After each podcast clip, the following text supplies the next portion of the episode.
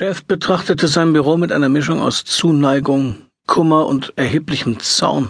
Ihm war, als hätte man einen alten Freund im Schlaf ermordet. Aus der Ecke sprang ihm ein orangefarbenes Sofa ins Auge, anstatt dort in aller Ruhe zu warten, bis er sich mal aufs Ohr hauen wollte.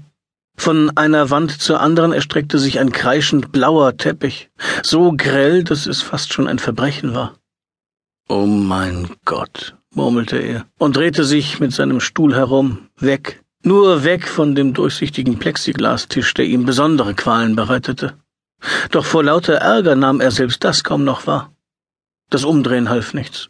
Denn so war Chef gezwungen, weitere bestürzende Anblicke in sich aufzunehmen, nämlich seinen grellweißen Aktenschrank, dann einen blank polierten Aluminiumrahmen, der seine Zulassung als Privatdetektiv enthielt, ein hellblaues Telefon mit einem daran befestigten und farblich abgestimmten Notizblockhalter sowie eine abstrakte Metallskulptur die auf dem kleinen Seitentisch neben dem Sofa wie im Vollrausch hin und her zu taumeln schien.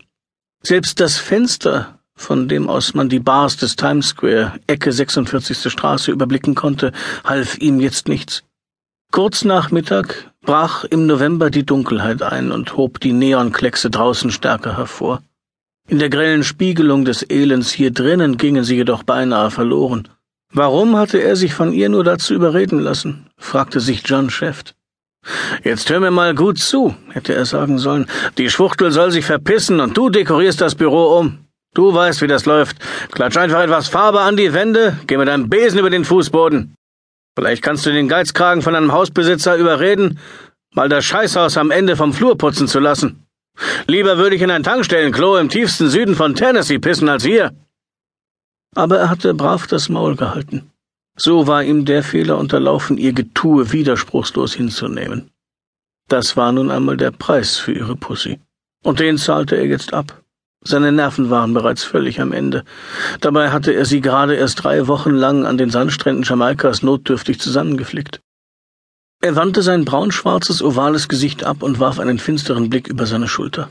Ein Bild des Elends, das seinen Augen wehtat.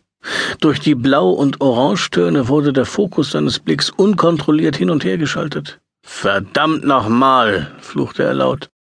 Wie war er nur in eine solche Scheiße hineingeraten? Hallo. Sie sind also Privatdetektiv, hatte sie mit sanfter Stimme geflüstert, wie ein Kind, das sich besonders artig gab. Aber außer dem Klang ihrer Stimme war da nichts Kindliches. Sie war groß, blond und schlank, ihr Gesicht wie aus Bienenwachs gegossen. Sie hatte sich wohl den Sommer über in der Sonne braten lassen, was man ihr immer noch ansah. Ja, sagte er. Bevor er geantwortet hatte, waren seine Augen gewohnheitsmäßig ihre langen Beine entlang geglitten, über die Rundungen ihrer Brüste, ihre schlanken Arme und ihren Nacken entlang. Sie störte das nicht. Nichts von dem, was sie zu bieten hatte, störte sie. Schließlich war es dazu da, betrachtet zu werden. Neulich jemanden abgemurkst? fragte sie und verbarg ihr Lächeln hinter dem Rand des Highballglases. So eine war das also. Es hatte wohl jemand vor sechs oder acht Jahren die falsche Tür aufgemacht und die ganzen verdammten Zicken rausgelassen. Nur mein Appetit, sagte er. Diese Versammlung von Arschlöchern geht mir auf die Nerven. In ihren graublauen Augen flackerte es belustigt auf. Jetzt gab es zwei Möglichkeiten. Entweder sah sie ihn als würdigen Gegner an und ging aufs Ganze, oder sie machte sich aus dem Staub und fiel irgendwo über ein leichteres Opfer her. Vielleicht der Schaufensterpuppentyp in dem dunkelblauen Pierre Cardin-Outfit. Dem würde es nicht mal auffallen, wenn sie ihm die Eier ausriss.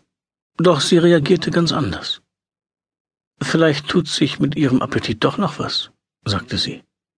Dann können wir uns irgendwohin verziehen. Alles klar, meinte er zustimmend und folgte ihr. Sie bahnten sich ihren Weg durch das Gedränge von Cocktailsäufern und Dummschwätzern, die sich auf Rolly Nickersons Party eingefunden hatten, einem mit ihm befreundeten Schauspieler. Immerhin hatte die Kleine einen ganz guten Arsch, dachte er und schaute zu, wie sie sich durch die Menge wühlte.